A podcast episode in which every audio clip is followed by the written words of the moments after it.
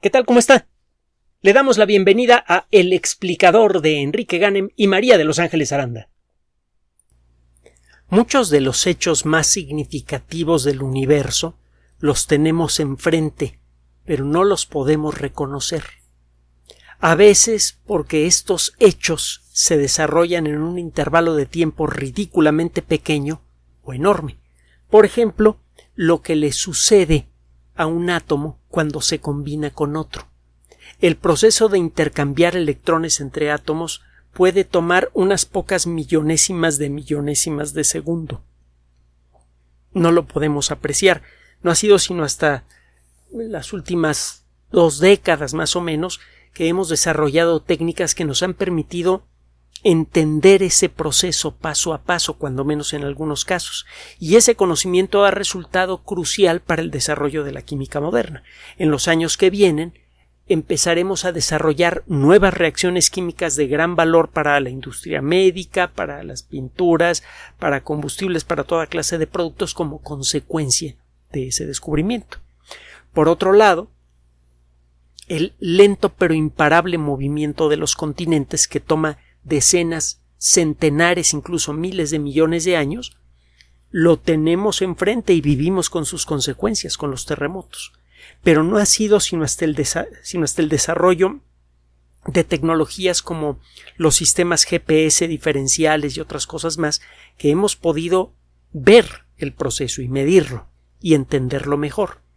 Y de ese entendimiento se ha desarrollado un nuevo entendimiento del funcionamiento de las erupciones volcánicas, por eso ahora podemos en algunos casos predecirlas con bastante precisión.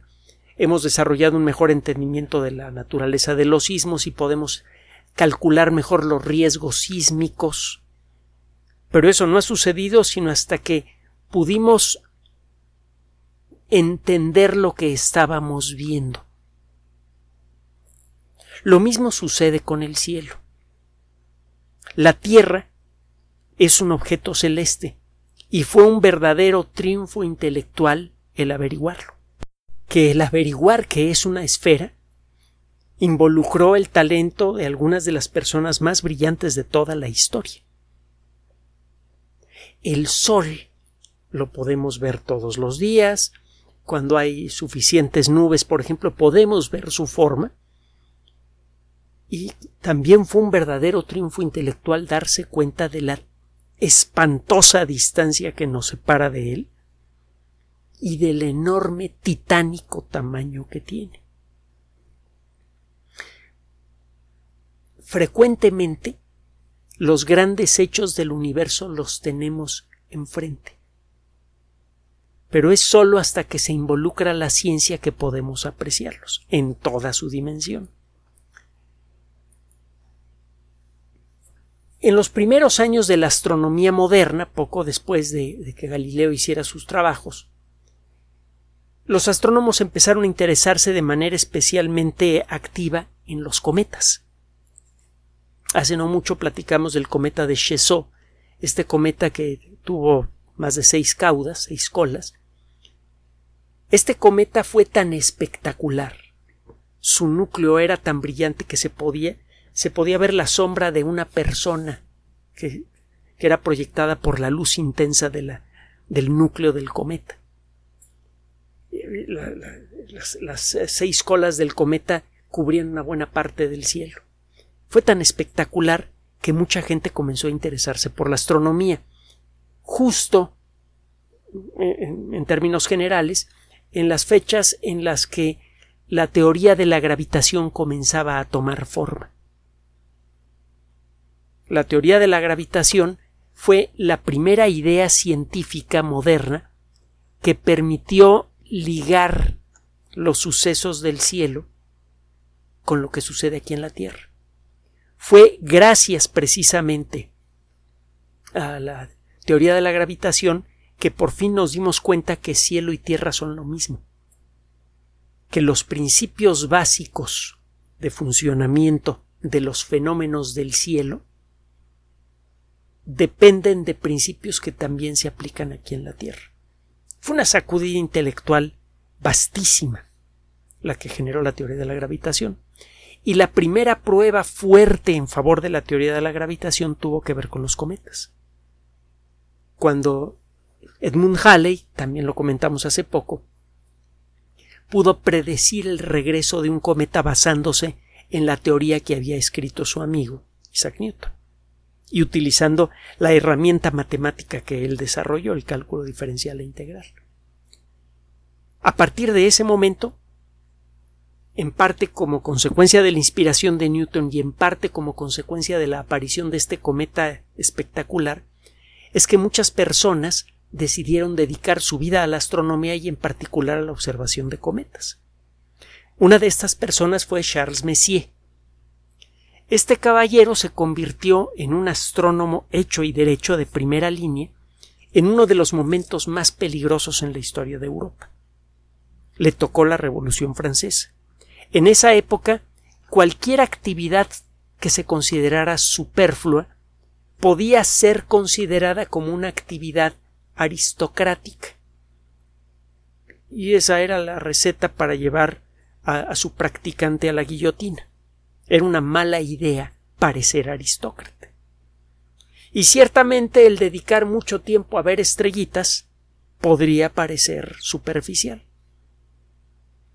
Messier tuvo las circunstancias, el talento y la suerte para poder esquivar la guillotina y siguió trabajando incluso en los peores momentos de la Revolución Francesa. Él se dedicó a buscar cometas y de hecho descubrió varios, en la época en la que descubrir cometas era algo muy difícil de, de realizar. Estos descubrimientos de cometas permitían aplicar la teoría de Newton cuando estos cometas todavía estaban muy lejos del Sol, y esto permitía hacer predicciones verificables de su comportamiento. Al ver que los cometas efectivamente seguían todas las leyes de Newton, la confianza en estas leyes se reforzó mucho. El trabajo de los grandes descubridores de cometas de aquella época resultó ser muy importante para el desarrollo no solo de la astronomía, sino de toda la ciencia. Nada más acuérdese que la teoría de la gravitación, entre otras cosas, tiene un gran papel en el desarrollo de la ingeniería civil. Otro día lo platicamos. Total, Charles Messier se convirtió entonces en un gran descubridor de cometas y en aquella época la única manera de descubrir cometas era pues apuntar un telescopio hacia el horizonte poco antes de la salida del sol o poco después de la puesta del sol y buscar entre las estrellas que aparecen en el campo del telescopio alguna manchita luminosa que pareciera una estrella desenfocada. Estas manchitas luminosas una vez que aparecían eran registradas cuidadosamente y se les comenzaba a observar regularmente, día tras día. Si estas manchitas parecían moverse con, respecto a, las estrellas fijas, pues, lo más probable es que se tratara de un cometa. Messier utilizaba esta técnica y se dio cuenta de que continuamente aparecían unas manchitas luminosas que siempre están en la misma región del cielo. Día tras día, mes tras mes, año tras año. Comenzó entonces a compilar un catálogo de estos objetos para ayudarle a sus colegas astrónomos a no engañarse a la hora de buscar cometas. Este se convirtió en el primer catálogo de objetos celestes no estelares de cosas que se ven en el cielo y que no son estrellas ni planetas. Con el paso del tiempo, el catálogo de Messier se convirtió en una referencia para los astrónomos, resultó ser muy útil, pero los astrónomos que contaban con telescopios cada vez más grandes empezaron a observar otras manchitas similares en distintas regiones del cielo, que no aparecían en el catálogo de Messier. Se comenzaron a hacer nuevos catálogos, que incluían a los objetos de Messier y a los nuevos objetos. Uno de estos catálogos resultó ser especialmente valioso, el nuevo catálogo general, o NGC por sus siglas en inglés. Todavía en la actualidad, los profesionales y muchos aficionados utilizan el NGC cada vez que quieren estudiar objetos celestes no estelares. Algunos de estos objetos eh, son tan famosos que basta con dar su número de catálogo dentro del NGC para que cualquier aficionado serio o cualquier profesional sepa de lo que se está hablando. NGC 5128 es un buen ejemplo. Si usted apunta el telescopio en la dirección de NGC 5128 ve una manchita luminosa. Si toma una fotografía de NGC 5128 verá una mancha que parece pues como eh, que le diré como un óvalo con dos rayitas que salen de, de la parte central de la parte media. Al principio nadie sabía que, cómo interpretar la imagen de, de NGC 5128. A mediados del siglo XX quedó claro que NGC 5128 es una galaxia, es un remolino gigante de estrellas. Pero era claro también, ya desde entonces, que algo raro estaba pasando en el núcleo de NGC 5128. Con el desarrollo de la radioastronomía, nuestro entendimiento de este objeto cambió de manera radical. Después de la Segunda Guerra Mundial y gracias al desarrollo de las nuevas técnicas para observar señales de radio muy tenues, las mismas técnicas que sirvieron en la Segunda Guerra Mundial para el desarrollo del radar, por ejemplo, se hizo posible comenzar a apuntar aparatos, antenas especiales al cielo, y empezó a quedar claro que de algunos objetos celestes que a, simple vista se ven como manchitas, eh, pues de esos objetos salen cantidades brutales de ondas de radio y uno de los objetos más brillantes en el cielo, en ondas de radio, es precisamente NGC 5128. Los radioastrónomos utilizan una técnica diferente para darle nombre a los objetos celestes. Al objeto celeste más brillante de alguna constelación le ponen el nombre de la constelación y luego la letra A. Al segundo más brillante en ondas de radio la letra B y así se van. NGC 5128 también se llama Centauro A. Es el objeto más brillante en ondas de radio de la constelación del Centauro y es excepcionalmente brillante. Es el quinto objeto de radio más brillante en todo el cielo. Es realmente muy, muy, eh, muy grande. Sabemos ahora que se trata de una radiogalaxia es una galaxia hecha de estrellas, gas, etcétera, etcétera, que tiene un algo en su núcleo que la hace emitir grandes cantidades de ondas de radio. El desarrollo de nuestro entendimiento de, lo que le pasa a los objetos grandes en el cielo culminó cuando en la década de los 70 se descubrió la evidencia, la primera evidencia de un pozo negro. Hasta antes de ese descubrimiento, de un objeto que se llama Cygnus X1, el objeto más brillante en rayos X de la constelación del cisne, la idea de los pozos negros era simplemente una idea teórica. El descubrimiento de Cygnus X1 dejó en claro que los pozos negros, tan deliciosamente horripilantes, son reales. A partir del descubrimiento de Cygnus X1 se desarrollaron mejores técnicas para poder estudiar pozos negros en distintos rincones del cielo. Empezó a quedar claro que en el centro de Centauro A tenía que existir un pozo negro, pero un pozo negro verdaderamente titánico. Un objeto que tenga, digamos, unas tres veces la masa del Sol, un poquito más, si no tiene algún, algún elemento que impida su colapso, se convierte en un pozo negro. Por ejemplo, una estrella muy grande que se apaga puede convertirse en un pozo negro como consecuencia de la acción de su gravedad. Centauro A tiene un pozo negro en su núcleo con una masa de 55 millones de veces la masa del Sol. Ese superpozo negro está continuamente atrayendo gas de la parte exterior de la galaxia, de lo que se llama el halo galáctico, y este gas comienza a acelerar hasta que casi alcanza la velocidad de la luz, forma un disco gigantesco alrededor del centro, un disco de muchos años luz de diámetro, hecho de gas que se calienta hasta que alcanza una temperatura de varios millones de grados centígrados antes de ser atrapado por el pozo negro. Cae tanto gas hacia el núcleo de esta galaxia que una parte de ese gas es expulsado, el, pozo negro se satura y no puede comer tanto gas. Parte del, una parte muy importante del gas caliente que cae hacia el núcleo es expulsado por los eh, por el eje de rotación del disco de gas que se forma alrededor del pozo negro. Este gas ultracaliente emite rayos X, luz visible y ondas de radio en grandes cantidades. Estos fenómenos también se pueden ver en pozos negros más pequeños. Se pueden ver estos chorros de gas que salen por los polos de, de, rotación del disco de gas que se forma alrededor del pozo negro. Y algunos de estos chorros de gas son apreciables a varios años luz de distancia del, del sitio en donde se forman.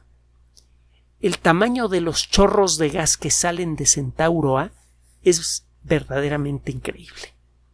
Estos chorros de gas mantienen una velocidad muy cercana a la de la luz y una temperatura de muchos miles de grados centígrados a más de un millón de años luz de distancia del pozo negro que los arrojó. Se trata de un fenómeno verdaderamente titánico y como Centauro A se encuentra a 12 millones de años luz de distancia, la mancha de radio que forma en el cielo tiene un tamaño bastante notable. Este objeto es observado con frecuencia por los astrónomos que quieren entender cómo funcionan las radiogalaxias. En la actualidad conocemos miles y miles de radiogalaxias y el entendimiento de las radiogalaxias es crucial entre muchas otras cosas para poder entender bien cómo se expande el universo. Como las radiogalaxias se pueden detectar a distancias enormes, si uno puede entender, entenderlas bien, puede calcular cuánta energía está emitiendo una radiogalaxia en un momento dado. Si uno sabe cuánta energía emite una radiogalaxia y cuánta energía estamos recibiendo, se puede calcular la distancia a esa radiogalaxia con mucha precisión. Como las radiogalaxias muchas veces se encuentran cerca del centro de muchos de los grandes cúmulos de galaxias, uno puede calcular la distancia a los cúmulos de galaxias utilizando esta técnica. Y al hacer un mapa de cúmulos de galaxias, uno puede hacer un mapa de la parte visible del universo. Y puede uno empezar a entender mejor cómo se está expandiendo. El estudio de las radiogalaxias es crucial, entonces, para la cosmología moderna. Un grupo de investigación recientemente presentó un trabajo en la revista Nature Astronomy que revela con más detalle exactamente cuáles son los procesos que permiten que el gas que cae hacia el pozo negro se caliente y forme este disco de gas que es continuamente absorbido por el pozo negro. Ese gas que, que, sale del disco y cae hacia el pozo negro es el que acaba saturando al pozo negro y parte de ese gas es el que sale por los polos de rotación del pozo negro. Lo que hicieron estos investigadores fue utilizar algunos de los radiotelescopios más avanzados, que normalmente eh, están hechos de muchas antenas relativamente pequeñas, separadas por docenas, centenares o incluso miles de metros entre ellas. Con la ayuda de una supercomputadora se pueden integrar las señales que vienen de cada una de esas antenas y con esto se puede sintetizar la imagen que se formaría si uno contara con una antena de radio gigante de muchos kilómetros de diámetro. Estos interferómetros, como se les llama, permiten generar imágenes ultradetalladas de ondas de radio. Estos investigadores entonces utilizaron un interferómetro que se llama el arreglo de un kilómetro cuadrado, que involucra algunos radiotelescopios gigantes, bueno, eh, un sistema gigante de radiotelescopios que opera en Australia Occidental. Como parte de este trabajo, estos investigadores tuvieron que contemplar a este objeto celeste en su totalidad. Decíamos al principio que muchos de los objetos más significativos, incluso imponentes de la naturaleza, los tenemos a veces enfrente y no los sabemos reconocer por falta de herramientas. Nuestros ojos no pueden ver ondas de radio. Y eso en cierto modo es una bendición, porque de otra manera al voltear nuestra mirada en dirección a Centauro A, veríamos una nube de gas torturado por la gravedad de un pozo negro gigante que tiene un tamaño tan enorme que el diámetro de la mancha en el cielo que involucra Centauro A equivale a 16 veces el tamaño de la luna llena. Es probablemente el objeto celeste más grande que se puede contemplar desde el cielo de la Tierra.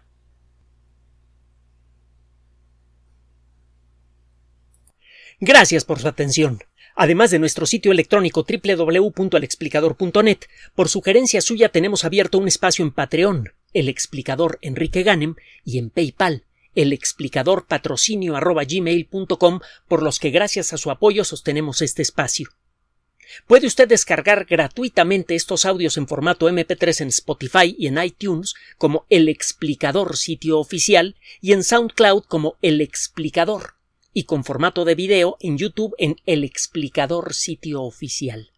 Recuerde nuestras redes sociales de siempre, Twitter Enrique-Ganem y en Facebook Enrique Ganem sitio oficial, El Explicador y los grupos que usted ya conoce.